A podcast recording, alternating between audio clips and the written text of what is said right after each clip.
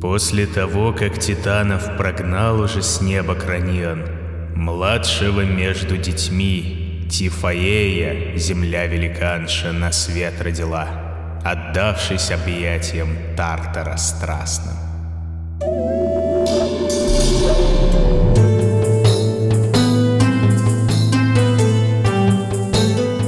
Всем доброго! Приветствую вас в подкасте «Мифы» от студии Терминвокс. Я Дмитрий Лебедев, собиратель легенд и преданий. В этом подкасте мы с вами узнаем, во что верили люди в древности и во что некоторые верят до сих пор. Каждый сезон будет посвящен разным народам и культурам. Сейчас же мы говорим о преданиях эллинов, о богах Олимпа, о мифах и легендах Древней Греции. Мифы.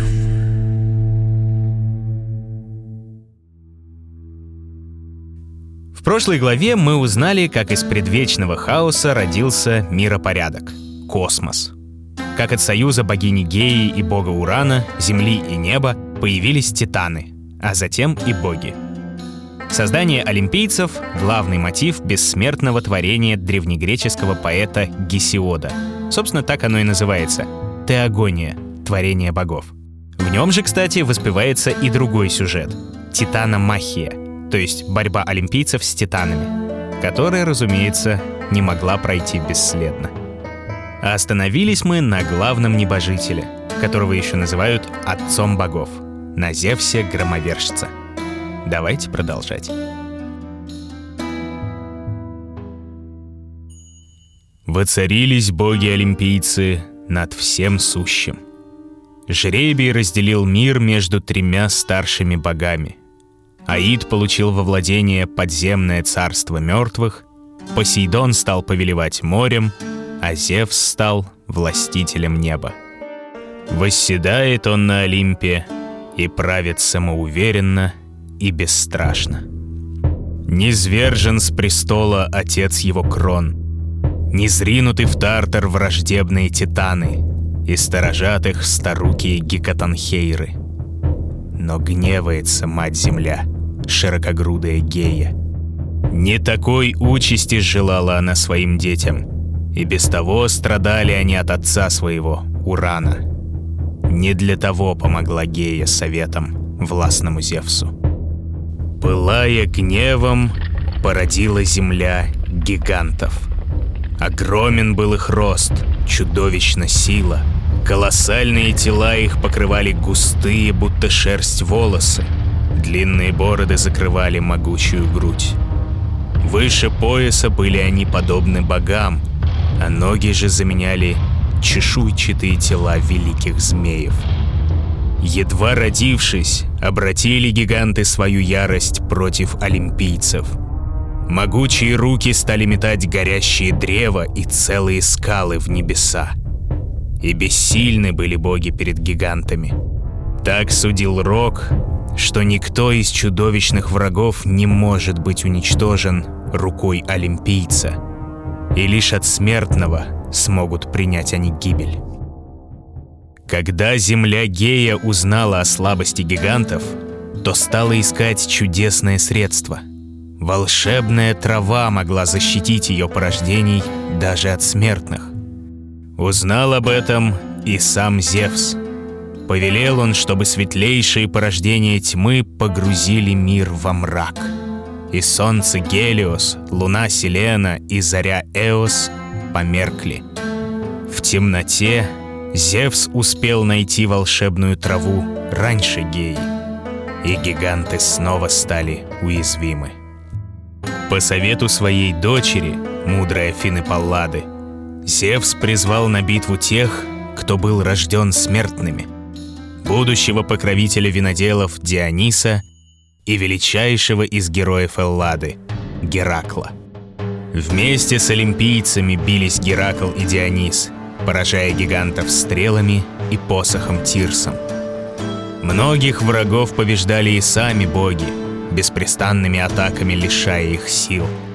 Одних гигантов пригвождали к земле, молнией или трезубцем или стрелой — Других обездвиживали, обрушив им на головы целые острова. Да, не погибали дети геи от рук богов, как и судил Рок. но каждый встретил смерть от последних ударов смертных союзников Зевса. Тогда разгневанная Гея вступила в связь с мрачным Тартаром, и от их союза на свет появился Тифон. Ужасное чудовище с сотней драконьих голов. Глотки же всех этих страшных голов голоса испускали невыразимые, самые разные. То раздавался голос, понятный бессмертным богам, а за этим как будто яростный бык многомощный ревел оглушительным ревом. То вдруг рыканье льва доносилось бесстрашного духом, то, к удивлению, стая собак заливалась лаем, или же свист вырывался, в горах отдаваясь эхом. Превосходил размерами Тифон все творения Геи. Одной рукой касался он заката, а другой восхода — и мог дотянуться даже до небес. И страшен был облик Тифона. Чаще всего младший из сыновей Геи описывается как нечто наподобие дракона, просто вместо одной головы — сто. А вот древнегреческий писатель Аполлодор передает его образ довольно жутко. Часть тела вполне человеческая, ну, где-то до бедер, а ниже — огромные извивающиеся змеи. Голова тоже обычная, просто гигантская, с огненными глазами и пастью, из которой вырывается пламенная буря. А сотня драконьих голов располагалась у него на руках. В большинстве мифов Зевс побеждает его довольно быстро и легко, хоть и грозно. Но у того же Аполлодора все несколько интереснее. Смело ринулся на Тифона Зевс-громовержец. Засверкали в его руках молнии, содрогнулся небесный свод от раскатов грома. Когда же чудовище приблизилось, ударил его Зевс кривым мечом. Но успел Тифон обвить, будто змей, руку громовержца. И от своего же меча принял удар олимпиец. Перерезал Тифон сухожилие Зевсу и раненого заточил в пещере за морем. Жилы же спрятал чудовищный сын Геи, завернув в медвежью шкуру. Но тут на помощь громовержцу пришел Гермес, быстрокрылый бог хитрости, торговли и счастливой случайности. Вернул он Зевсу сухожилие, и с новыми силами вступил отец богов в бой с Тифоном. Опять содрогнулись небо и земля от треска молний, вскипели воды, раскалились камни, даже сам воздух, казалось, горел от громовых ударов. Все сто голов Тифона испепелил Зевс, и жар от тела павшего чудовища плавил все кругом. Но еще жив был младший сын Геи. Тогда громовержец не зверг Тифона в мрачный тартар, а чтобы никогда не выбрался враг богов на поверхность, обрушил на него гору Этна. Но жар чудовища и брошенных в него перунов Зевса — и по сей день извергается из жерла горы, тревожа землю вокруг. А все же сохранил подобие жизни могучий Тифон. Хоть и бессилен он, снова схлестнуться с богами. Вместе с другим чудовищем, получеловеком, полузмеей Ехидной, породил он страшных тварей. Детьми его стали двуглавый пес Орф и трехголовый Цербер — которому суждено охранять врата в мрачное царство Аида. Гидра, что принесет смерть в земли Лерны, и огнедышащая химера с головой льва, туловищем козы и хвостом змеей. И их, и чудовищ из их потомства мы еще встретим в других главах. А боги-олимпийцы, поделив власть над миром и истребив всех врагов, стали спокойно повелевать всем сущим. Над людьми и богами воцарился Зевс, и страх перед небесными молниями усмирял даже самых гневливых и вздорных. По воле громовержца светила находили свои пути в небе, законы определяли жизнь богов и смертных, пророчества ждали своего часа, чтобы сбыться — но своенравен отец богов. самолюбив, властен и похотлив. Мало кто может сравниться с ним в его желании владеть женщинами. И от бесконечных похождений Зевса увидели свет многие боги и герои Эллады. Первой женой громовержца стала Метида, дочь Титана Океана, олицетворение мудрости. Многие мифы рассказывают, что именно она воспитала юного Зевса, а затем помогла ему освободить братьев и сестер из чрева жестокого крона. Множество обличий сменила она, чтобы избавиться от назойливой любви Зевса. Но все было напрасно. И лишь когда стало известно, что ждет Метида ребенка, открылось Зевсу пророчество, что сын Метиды во всем превзойдет своего отца. Не решился громовержец уподобиться по жестокости крону и не пожрал собственное дитя. Но все же обманул он Титаниду и, заставив сменить облик или просто усыпив, проглотил ее саму. А все же ребенку суждено было появиться на свет. Только породить его пришлось не проглоченной Метиде, а самому Зевсу. Так появилась богиня мудрости, Афина, но о ней позже. Второй женой громовержца стала Фемида, покровительница правосудия. От ее союза с Зевсом были рождены три Оры — Одни считают их богинями времен года, другие — хранительницами небесных врат Олимпа, богинями законов природы. Имена им — Эвномия, то есть благозаконие, Дике, то есть справедливость, и Эйрена, то есть мир. А еще один миф говорит, что от Фемиды были рождены и три Мойры. Клото, что значит пряха — Вечно придет она нити судьбы для каждого из живущих. Лахисис, что значит судьба, определяет удел богов и смертных. И Атропос, что значит неотвратимое, готовит неизбежный удел всему. Есть и другой вариант мифа, что Мойры — дочери Нюкты, самой ночной темноты. А само слово «Мойра» означает «доля», ну, в значении «участь» и разделяется участь каждого на три составляющие. Неуклонное течение судьбы, ее витиеватость и непостоянство и неумолимый конец. И, наконец, третья жена Зевса, дочь Крона, волоокая Гера. Задолго до свадьбы пленила она громовержца своей красотой и нравом. Веками их связь оставалась тайной — и, наконец, стала Гера, младшая из дочерей Крона и Реи, главной богиней Олимпа. Но после свадьбы стали все явственнее проявляться в ней жестокость, властность и безудержная ревность, хоть и не беспочвенная. Даже соединившись браком с Герой, не отказался Зевс от утех. И не единожды узнавала супруга громовержца о его изменах. Но все же не могла она сравниться по силам с мужем, а потому отыгрывалась на его возлюбленных и лишь изредка строила козни, чтобы унизить или хотя бы пристыдить Зевса. Однажды Гера даже подняла других богов на мятеж против владыки небес, дабы покарать его за высокомерие. Когда громовержец спал, обступили его олимпийцы и оковали сыромятными ремнями. Сотни узлов стянули тело Зевса, так что не мог он даже пошевелиться.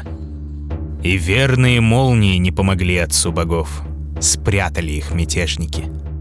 На все его гневные речи олимпийцы лишь смеялись и уже решали, кому достанется власть над всей землей. Но тогда на помощь плененному Зевсу пришла нимфа Фетида, дочь старца Нерея, владыки спокойной морской глубины. Призвала Фетида на помощь Бриарея, старукого Гекатанхейра, который помог богам победить титанов. Могучий гигант взялся за узлы всеми руками сразу и освободил Зевса. Оказавшись на свободе, громовержец первым же делом покарал мятежную жену.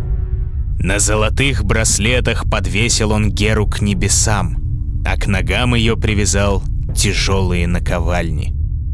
Как ни молила о помощи богиня, никто не решался прийти ей на помощь, ибо грозен был гнев Зевса. Лишь когда олимпийцы поклялись никогда больше не восставать против владыки Олимпа, избавил он супругу от мучений. И вот правит Зевс в окружении сонма богов. Десятки их, но главных — двенадцать. Шесть богов и шесть богинь образуют совет.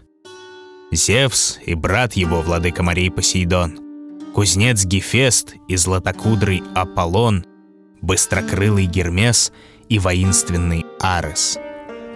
Властная Гера и мудрая Афина — щедрая Диметра и прекрасная Афродита, хранительница очага Гестия и вечно юная охотница Артемида. Бездонное небо проливает золотой свет на Олимп, и всегда в чертогах Зевса царит вечное лето. Ни снега, ни дождя нет в обители небожителей, ведь облака собираются ниже вершин Олимпа и лишь закрывают мир смертных, от взора богов. Вечный пир царит в чертогах Зевса. Вкушают боги сладкую амброзию и нектар, а слух и взор их услаждают пение и танцы прекрасных харит, богинь радости и веселья, и сладкоголосых мус, покровительниц искусства. На Перу отдыхают боги, и здесь же решают судьбы мира, держат советы, спорят и ссорятся. Отсюда рассылает Зевс счастье и горе. Из двух больших сосудов черпает он дары добра и зла, передавая их людям. Тем, кто чтит законы богов, и тем, кто нарушает установленный громовержцем порядок. Судить смертных и небожителей помогает Зевсу Фемида, хранительница закона. А защитница правды Дика дочь Зевса, следит за неправедными судьями земли и доносит отцу о них. Не избежать им справедливой кары. Но есть среди суровых богов и те, кто рожден лишь одаривать.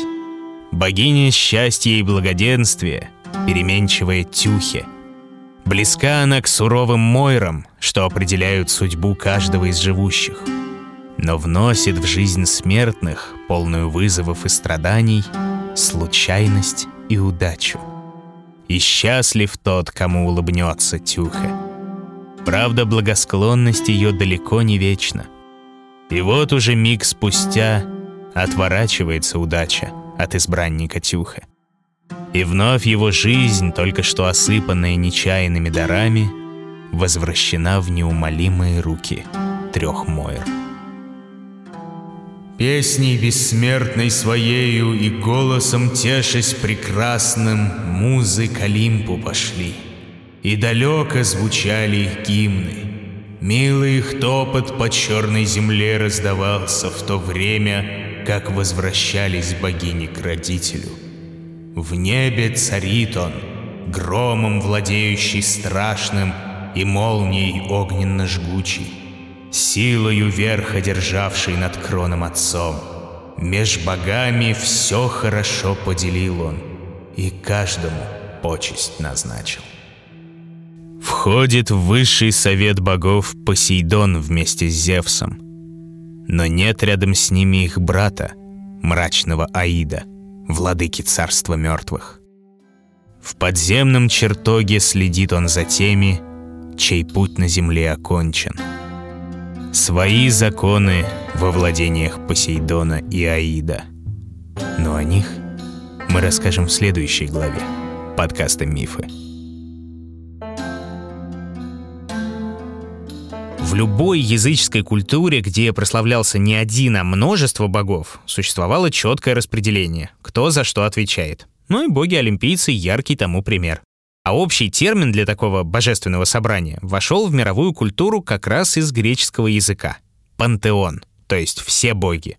Ну или, если точнее, пантеоном обычно называется храм, посвященный всем богам. Собственно, целый скандинавский пантеон асов из Асгарда мы относительно подробно изучили в прошлом сезоне. Советую послушать, если еще не послушали. Ну и пишите в комментариях, какие еще интересные пантеоны других народов и культур вы знаете. Второй сезон подкаста «Мифы» выходит эксклюзивно в ВК-музыке. А теперь доступен и на всех подкаст-площадках. Следить за новостями проекта и первыми услышать свежие главы можно в мобильном приложении и официальном сообществе подкаста «Мифы» ВКонтакте. Переходите по ссылкам в описании и заходите на страницы подкаст-студии Терминвокс. Ставьте оценки, рекомендуйте друзьям, оставляйте отзывы и, как говорят греки, «игия кефтихия», то есть здоровья и счастья.